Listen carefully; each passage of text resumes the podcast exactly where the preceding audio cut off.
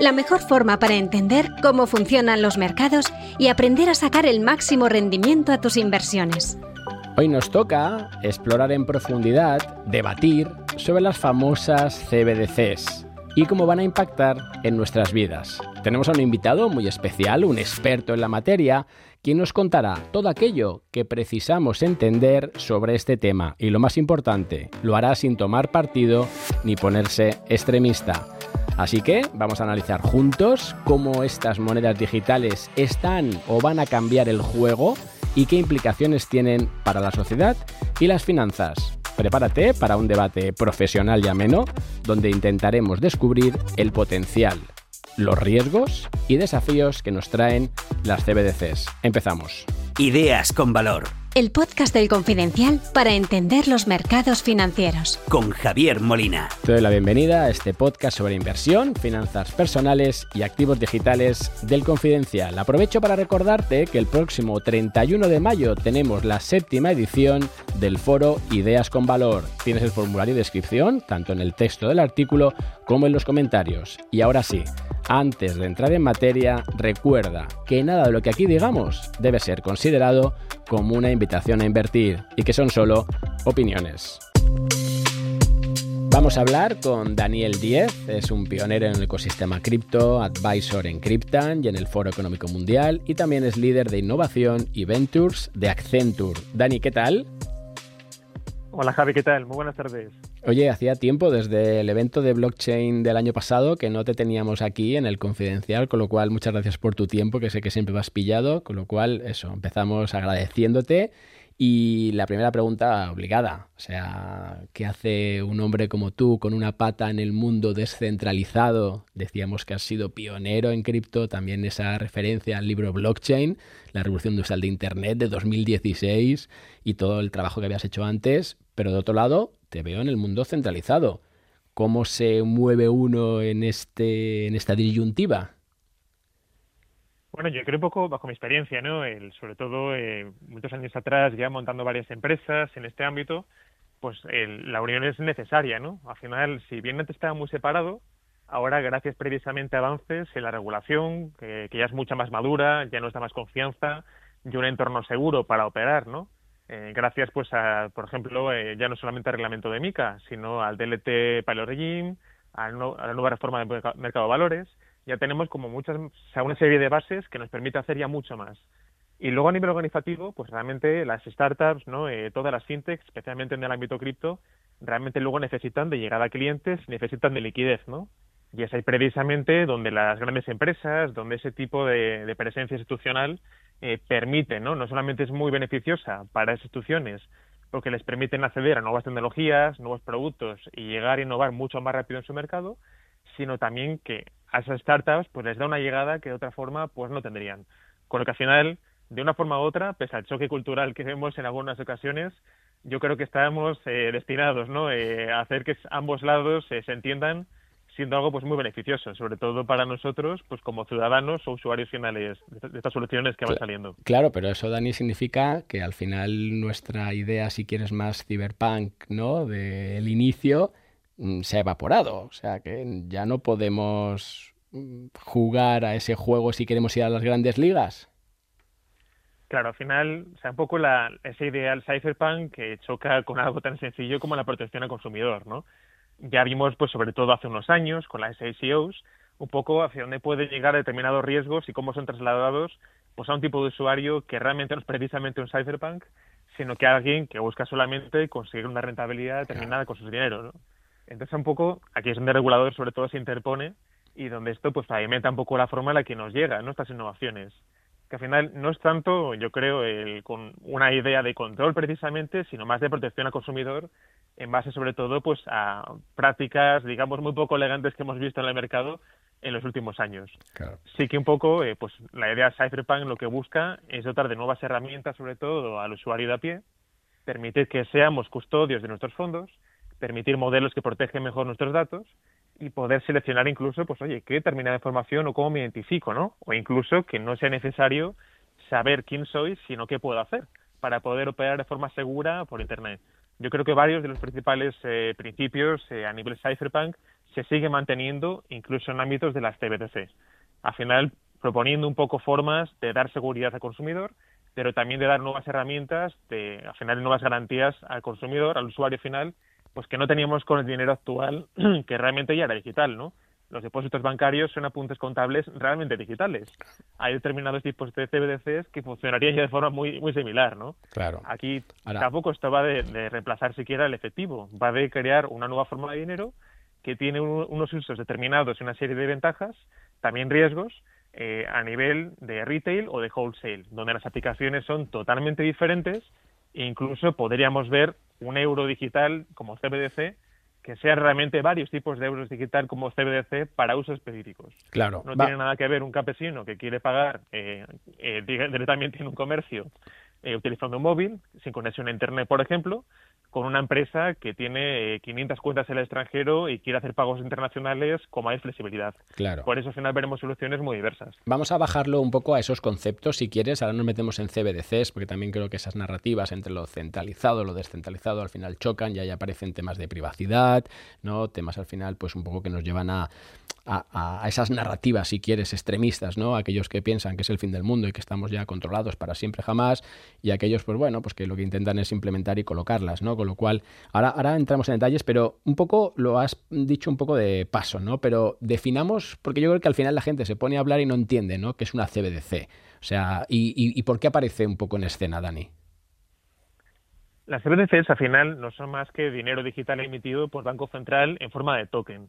Los tokens son una representación digital de dinero que navega en este caso o es almacenada en un eh, lo que se llama DLT o ledger, que son libros contables por entendernos distribuidos. En un blockchain, digamos, que es la tecnología que hay por detrás, cuando yo transfiero un token, eh, no creo copias de la información, lo que hago es gastarlo. ¿Qué permite esto? Pues, por ejemplo, si yo quiero hacer un pago de aquí a Japón, eh, los bancos que estarían involucrados en esta operación tendrían acceso a esa, a esa transacción en tiempo real. No habría varias copias diferentes que tienen que sincronizar de ese, de ese trasvaso de valor, sino que en el momento que yo transfiero algo, por defecto lo gasto y ya no es mío. Antes en Internet había un problema conocido como el problema del doble gasto, y era que cuando tú envías algo por Internet, por lo general generas copias, y eso era un problema tremendo, ¿no? Hacia donde nos llevan las CBDCs es hacia aprovechar las ventajas de esta tecnología en un entorno en el que son los propios bancos centrales quienes emiten estas nuevas formas de dinero, que no va a reemplazar en sí al dinero que utilizamos a día de hoy, sino que busca aprovechar pues esa serie de ventajas que da la tecnología. Esto está un poco contrapuesto con lo que se llaman las stablecoins. Las stablecoins serían pues tokens emitidos, en este caso que son también estables, suelen estar siempre asociados pues al valor de un dólar o de un euro eh, suelen estar respaldados por una propia cesta de dólares o de activos que sean muy líquidos y de muy bajo riesgo, por ejemplo, deuda a corto plazo de países, eh, con lo cual las empresas que operan por detrás tienen una cierta rentabilidad, pero son emitidos en este caso por empresas. ¿no? En el caso, por ejemplo, eh, de Francia ahora mismo, tenemos a Circle, una empresa americana que se ha establecido gracias a, a los adelantos y la forma de anteponer que ha tenido precisamente el gobierno francés, MICA, ¿no? que es la regulación que nos va a llegar a todos en mayo del año que viene a nivel europeo. Pero hay un poco, eh, eh, un poco Dani, por centrarlo también en, las CBCs y, ya dar siguientes pasos, em, un poco la, duda es, tú lo, has dicho, ¿no? Ya tenemos un dinero digital, ¿no? O sea, que realmente lo que nos permitiría una CBDC es mm, optimizar los tiempos, optimizar esos pagos transfronterizos, optimizar qué, porque a lo mejor yo, si soy ese campesino que tú dices al principio, pues no tengo ninguna necesidad de hacer nada de esto, ¿no? O sea, ¿cómo me afecta a mí? Hay varios casos, ¿no? Por ejemplo, a nivel wholesale, pues por ejemplo, una gran parte de la banca opera con lo que se llama cuentas de nuestro vostro. Esto quiere decir que las entidades financieras mm. tienen a su vez cuentas, digamos, en terceras entidades o en otros países, donde tienen fondos y liquidez que realmente está parada yo aquí tengo, tendríamos formas, digamos, de transferir liquidez de un sitio a otro de forma instantánea. Con lo cual, debido a que no tengo tiempos muertos, ni tengo que ponerme de acuerdo, digamos, entre una serie de entidades que están en zonas geográficas totalmente diferentes, ya tengo acceso no solamente a un sistema que es mucho más flexible, eh, que es más escalable, más ligero, sino que automáticamente tengo ya una ventaja pues muy directa de mejora en liquidez de esos fondos ya no van a estar retenidos ahí, entre comillas, eh, guardando polvo, sino que va a poder ser liquidez que vaya pues a financiar eh, pymes, por ejemplo. Ahí vemos una mejora muy grande. En el caso pues, de un campesino, entre otras, pues a día de hoy cuando vamos a pueblos de España, en, precisamente en varias regiones de, mi tierra, en Asturias, hay literalmente pueblos donde vemos cómo los bancos pues eh, llevan literalmente camiones con un cajero portátil donde la gente al final saca efectivo, ¿no?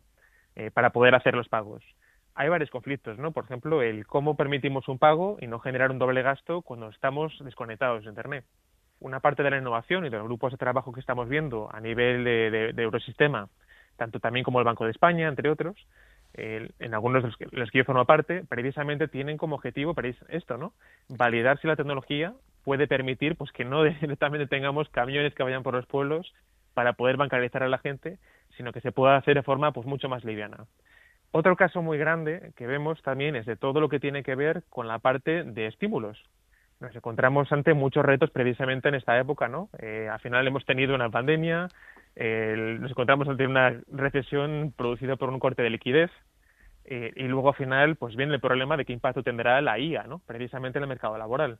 Un poco el enfoque que siempre ha tenido Europa es un poco intentar, eh, mediante fondos europeos y otra serie de subsidios, estimular aquellas áreas de la economía que se creen que van a poder sostener mejor los cambios o que van a poder generar, pues, eh, digamos, unas mayores ventajas competitivas, ¿no? Claro, ahí, estás, este ahí estás llevando un poco, Dani, la idea hacia identidad digital, sea este de una región o sea de un individuo, y, que al final, en vez de regar todo el bosque, lo centremos en la planta que está realmente necesitada. ¿Estás hablando de eso? Claro, eso es. Ahora mismo, ¿qué problema teníamos cuando utilizábamos el quantitative easing, por ejemplo, ¿no? Al final, esa baja de tipos de interés, por lo general, hacía que esa liquidez fuera aquellos productos, por lo general, de mayor riesgo. Esto generaba inflación, pues tanto a nivel de valoraciones de stocks, de todo tipo de empresas, y hacía que un poco creara asimetrías ¿no? en nuestras economías. Si yo soy un inversor, ya me cuesta más diferenciar eh, qué inversión es de mucho riesgo o qué inversión no es tanto riesgo. Entonces, esos mecanismos que tienen naturales una economía, digamos que se empiezan a borrar, ¿no? Asimismo, también en última instancia aparece la inflación, ¿no? entre otra serie de retos. Aquí un poco la idea es poder llegar a políticas de estímulo eh, que no, más, no maten, entre comillas, moscas a cañonazos, ¿no? Sino, por ejemplo, imagínate que yo tengo pues un problema de ahora mismo, ¿no? Pues tenemos una tasa de, paro, eh, en este caso en personas menores de 30 años, 35, perdón, de prácticamente un tercio de la población. O sea, mucha tasa de paro eh, precisamente en personas jóvenes. Eh, si las personas tienen que estar en un sitio determinado viviendo como Madrid, donde el coste de la vivienda, el acceso es muy alto, pues yo, por ejemplo, puedo eh, imprimir, digamos, entre comillas, euros que van a poder ser únicamente empleados como cheques de vivienda. Y que una vez eso es gastado, eh, digamos, yo puedo tener una tasa total para que esos fondos no puedan ser gastados pues en ninguna otra cosa, ¿no? Ni por los partidos políticos, ni por una, ni por un lobby. Entonces, podría ser únicamente eso. Con lo cual, yo puedo darle inteligencia al dinero y puedo definir no solamente las partidas presupuestarias, sino también, en última instancia, en cuáles son las únicas cosas en las que se puede gastar algo. Esto, teóricamente, debería tener menos impacto a nivel de inflación, de que esa liquidez no se reparte a diferentes áreas que luego no podamos trazar sino que podríamos ir directamente a resolver problemas específicos dentro de la economía. Vale, esas ideas de, vamos, estoy de acuerdo contigo, un poco lo que hablabas de la inclusión financiera, ¿no? En esas regiones o poblaciones desatendidas, esto que acabamos ahora de, decir, de programar para bien el dinero, eh, pero fíjate, cada vez son más las narrativas, ¿no? Y, más, vamos, son, ya sabes que cuando se habla de sangre, eh, cuando se habla al final, pues de las, eh, ¿no? de, de, esos efectos negativos que se generan, es cuando también se, se crean esas otras narrativas donde dicen que esa programación que tú me estás diciendo para bien, también puede ser utilizada para mal, ¿no? Es decir, que al final, pues esa misma programación que yo tengo, pues con respecto a saber dónde estoy destinando esos fondos europeos, por ejemplo, pues también los pueden aplicarnos en contra, ¿no? La famosa caducidad del dinero, si no estímulos que tiene que gastar, eso desaparece, y, luego ya también todo el tema de la privacidad. Eh, ¿Cómo ves tú ese lado? Es decir, que nos van a controlar y seremos más felices, como dicen algunos, y que encima pues eh, van a hacer ya, pues si ya estamos por el lado de los ingresos totalmente fiscalizados, ahora ya por los gastos también. Entonces eso nos lleva a esa, ¿no? a esa parte negativa que sí quiero que me expliques. Aquí varias cuestiones, ¿no? Realmente el dinero tiene caducidad ya de por sí, especialmente en entornos inflacionarios altos como el que estamos viviendo, ¿no? realmente ya por sí pierde valor y tengo un incentivo más que para atesorarlo precisamente para gastarlo e invertirlo, ¿no? que un poco, la, o sea, en este caso, el, el regulador americano eh, y sí, ¿no? El gobierno americano está buscando un poco cómo generar especialmente más tránsito a nivel económico para un poco reactivar los mercados, ¿no? El, aquí un poco, pues, el, varias cosas a tener en cuenta. ¿De dónde sale realmente toda esta carrera por las CBDCs? Eh, hay dos hechos, ¿no? Que realmente que tienen mucho impacto. El primero de ellos es el lanzamiento, en este caso, del yuan digital, por en este caso por el gobierno de China, ¿no? Por la República Popular, que al final lo que busca es unificar identidad digital y un wallet con varios motivos, ¿no? En este caso sí que habría pues un razonamiento que a nosotros culturalmente nos tocaría como muy liberticida, ¿no? Toda persona tiene un scoring social y en función de su comportamiento como ciudadano, pues va a poder tener acceso a más o menos cosas en su día a día. Esta es, digamos, una interpretación pues muy radical, ¿no? Precisamente de algo que se puede utilizar. Ese yuan digital, además, puede tener un propósito global, ¿no? Pues vemos proyectos, al final, eh, ahora mismo, el, eh, como M-Bridge, entre otros, en los cuales podría existir una moneda supranacional en la cual gobiernos como el de la India, China, entre otros, se unan, ¿no? Para poder crear un canal con una eh, moneda, eh, un canal de pagos internacional que sea común, ¿no? No tengo tan claro de que China quiera tener un yuan como moneda reserva eh, global, precisamente por todo el impacto que ello tiene, ¿no? Las repercusiones que tiene y que ahora pues Estados Unidos está sufriendo, ¿no? a nivel, yo creo que probablemente va más las ideas por el ámbito de poder estar mejor conectados financieramente con el mundo y poder ser, digamos, los mejores acreedores de deuda eh, que pueda haber entre países, sobre todo emergentes. No tanto, yo creo, la parte de intentar controlar todo a través de, un token específico, ¿no? El segundo acelerador, sobre todo, eh, es eh, pues un proyecto que no llegó a ver nunca a la luz, que se llamaba Libra, que luego pasó a llamarse Diem. Eh, Facebook, al final, junto a una serie de empresas, junto a Coinbase, varias fundaciones como Kiva, entre otras, creo que eran unas 12, 14 compañías, decidieron montar un consorcio. Ese consorcio tenía como objetivo lanzar una stablecoin, una moneda que tuviera una unidad de cuenta, un valor que fuera como un dólar, y pudiera en este caso competir mismamente con el dólar. Lo que estaba detrás, en este caso, no eran dólares únicamente, pues había una cesta eh, para dar eh, solvencia ¿no? a esos dólares emitidos había realmente un sistema de gestión basado en activos muy líquidos y de muy bajo riesgo.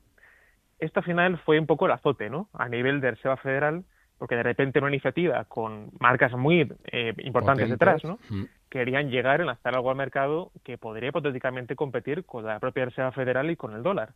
Entonces, realmente un poco son, yo creo, ambos eh, factores lo que nos llevan precisamente a ver estos avances ahora mismo y un poco esa prisa de adopción. Más yo creo que una agenda oculta yo creo que es un poco la necesidad imperiosa de, debido a que ahora existe una tecnología ya madura que permite hacer este tipo de cosas, o avanza rápido o es que te adelantan por todas partes, ya no solamente otros países, sino el propio sector privado, que ya quiere, ¿no? Está teniendo una voluntad muy clara precisamente de aprovechar esto. Con lo cual, Dani, si ahora lo bajamos y vemos las partes negativas, eh, ¿cuáles son? O sea, de, qué deberíamos estar como ciudadanos y en tu parte, si quieres, más descentralizada del mundo, preocupados por? ¿Qué, es un tema de privacidad, donde realmente se van a meter hasta el fondo? Eh, es un tema al final también de seguridad, ¿no? Al final lo, vamos a comentar también un poco de, de pasada, pero ¿dónde, ¿dónde queda esa, esa parte, esa crítica, esa narrativa negativa que, tanto estamos viendo en redes y en, y en ciertos eh, personajes. la tecnología al final, pues como todo, ¿no? Eh, la tecnología es un amplificador de cosas buenas y de cosas malas. Entonces, más que la tecnología en sí, digamos que lo realmente importante es, al final, pues oye, el, qué escenarios podríamos ver en todo caso, ¿no? Eh, por la parte mala, al final, pues qué riesgos puede haber. Por un lado, los activos digitales pueden ser confiscables. No obstante, entrando a matizar, nuestros euros, de, euros que tenemos en cuentas bancarias también son confiscables. Son, de hecho, igual de trazables. O sea, realmente podríamos tener ya un sistema con un euro digital y no notaríamos ninguna clase de diferencia ¿no? en nuestro día a día. Un euro digital tokenizado podría permitir cosas nuevas. Ahora, son, quedan muchas dudas, ¿no? Yo creo que una de las limitaciones y pegas actuales es que nadie tiene una idea clara de cómo va a llegar esto a Europa, ¿no? Hay muchas ideas, hay muchos modelos de servicio, pero estamos todavía en un momento donde están haciendo pruebas, ¿no? Hay pues entidades como el Banco de Francia que están mucho más avanzadas que el resto, pero no hay, digamos, una clara señal de por dónde va a ir el mercado. Incluso, pues, digamos que se llegaba a hablar de que los bancos centrales pudieran ser emisores mismamente y distribuidores de estas eh, directamente al usuario final de estos euros digitales, con lo que en qué papel no quedarían las entidades financieras Exactamente. si yo directamente pudiera tener un wallet en el Banco Central. Parece que no van a ir por ahí los tiros, pero eh, quizás vemos en algún caso de país que intenta hacer eh, pues eh, algún tipo de prueba al respecto, ¿no? ¿Qué riesgos puede haber? Pues como todo pago digital nos exponemos, exponemos nuestra información, esto se puede trazar y esto puede ser utilizado pues también por hackers, ¿no? El, ahora, en un euro digital muy difícilmente vayamos a ver un sistema ni remotamente cercano al de Bitcoin, ¿no? En Bitcoin, por ejemplo, cuando yo soy mi custodio, tengo mis claves, si yo pierdo las claves, pierdo los fondos. Con un euro digital habría mecanismos para hacer un recovery de claves en el peor de los casos. Probablemente, de hecho, la custodia esté centralizada por entidades financieras o fintechs o empresas directamente mm. específicas de custodia. Entonces, porque ese riesgo no tiene sentido trasladarlo al usuario final, ¿no? Imaginaos a padres, abuelos, eh, gente de todas edades, teniendo de repente que manejar un wallet donde ya no tienes solamente una clave y un factor biométrico, sino que tienes que además tener una, una eh, frase semilla eh, y combinar las letras y tenerlos almacenado y si alguien te lo roba, o sea, es un lío. Aquí lo que se busca es generar incentivos para esa adopción, ¿no? Probablemente esa adopción venga, sobre todo vía pues subsidios o política monetaria expansiva que tenga, ¿no? Acceso, pues eh, que sea pues mejor cementada, pero más en términos de pruebas, ¿no? El, ¿Qué problemas podría haber además? Pues oye, que esto no tenga compatibilidad con otras formas de dinero, pero es que al final, o sea, si realmente indagamos en esto, no hay nada que, realmente no se pueda hacer sin utilizar tokens ni utilizar una CBDC. Todo eso ya era posible, ¿no? Incluso hemos visto, pues hace ya 6-7 años, lo que pasó en Grecia, lo que pasó en Chipre. Eh, todo, al final, eh, autoridad competente puede bloquear los fondos de los ciudadanos si hay un riesgo una situación que así lo exija, ¿no? Entonces, realmente, ¿qué nos permite los tokens y qué nos permite cosas como Bitcoin? Modelos un poco más abiertos. Yo puedo utilizar Bitcoin si eh, asumo que voy a correr un riesgo y es que eso fluctúe. O puedo ser custodio yo mismo si asumo que hay un riesgo en que yo pueda perder el acceso a mis claves o me robe los fondos. Ahora, ¿qué innovación yo creo por la parte buena va a producir la mezcla entre CBDCs, stablecoins y criptos? Pues que vamos a ver un poco modelo de los que, pues como suele hablar mucho Juan Ramón Rayo, ¿no? entre otros, de banca libre. Al final, yo como usuario poder elegir si quiero tener fondos en una entidad que tenga reserva fraccionaria o que tenga un coeficiente de caja 100%, o ser yo el custodio de mis fondos, o directamente depositarlos a cambios de rentabilidad esperada.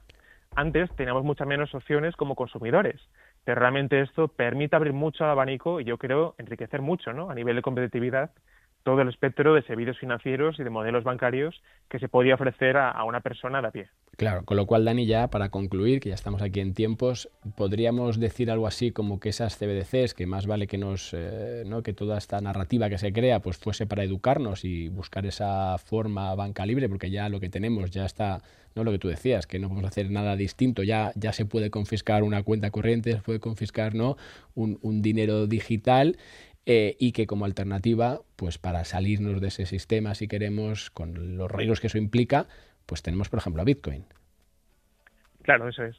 Hay alternativas de todo tipo a día de hoy, por suerte, algunas de ellas con más liquidez o con propuestas de valor más clara, ¿no?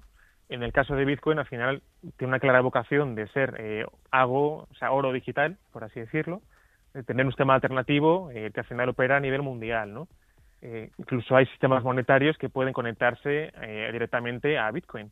Podríamos directamente tener pagos en tokens que puedan directamente tener una integración nativa con Bitcoin, con lo cual yo puedo pagar con mi euro digital, pero el destinatario de ese pago podría recibir un pago si él lo quiere en Bitcoin, si él lo quiere en otra CBDC o una stablecoin. O sea, veremos un poco modelos a nivel global mucho más interconectados de todo como conocíamos a día de hoy, ¿no? Cualquiera, por dar un mensaje, poder pagar, entre comillas, en lo que quiera, y poder recibir fondos eh, en lo que quiera también. Otra cosa será que podamos pagar impuestos en lo que queramos también, ¿no? Que pero, probablemente no. Pero que al final todas esas narrativas que se están por ahí vertiendo, que tal vez mejor no que vayan a formarnos de verdad, que parece que, claro, cuanto más tontos somos, pues menos nos preocupamos por las cosas y más nos las colocan, y saber distinguir, ¿no? Una ventaja de otra, la parte positiva, la parte negativa, pero que todavía ¿no? como esa privacidad que todavía queremos mantener, podemos hacerla dentro o fuera del sistema. Claro, pero idealmente va a ser también dentro del sistema, al final al menos es uno de los claros enfoques, ¿no? Incluso que se está trabajando ahora mismo a nivel de Eurosistema. ¿En qué medida utiliza sistemas de las ZKPs, de eh, pruebas de conocimiento nulo, entre otras, mm. para yo poder al final autorizarme y poder acceder a servicios en Internet con una identidad digital sin que no necesariamente todo el mundo sepa todo precisamente de mí. Ya no porque haya un objetivo de que no haya anonimato en Internet, sino porque es que hay tantos riesgos que trasladan a día de hoy al ciudadano, que son riesgos a día de hoy que cualquier gobierno puede explotar, cualquier empresa privada y cualquier hacker, que realmente hay un sentido, ya desde GDPR, ¿no? precisamente en proteger al ciudadano de esto. Esto no sería más que una extensión sobre una nueva forma de hacer las cosas que realmente nos podría dar las garantías. Pero pensemos en que gran parte de los riesgos precisamente es lo que estamos ya asumiendo a día de hoy. Totalmente. Pues Daniel Díez, como siempre, muchas gracias y te veo en el próximo evento para noviembre. Ya te puedes ir reservando la fecha, ya te digo el día exacto, pero ahí te espero en el próximo foro de blockchain activos digitales. Como siempre, muchas gracias. Muchas gracias a vosotros. Y hasta aquí llega este, esta edición de Ideas con Valor. Ya sabes que si este contenido te gusta y quieres que lo sigamos produciendo, suscríbete al canal y también puedes dejarnos tus comentarios, invitados que quieres que traigamos, temas a tratar, puesto que vamos a hacerlo y así vamos generando todos estos contenidos. Ya lo sabes, te espero aquí en Ideas con Valor. Hasta la próxima. Has escuchado Ideas con Valor, el podcast del Confidencial, con Javier Molina.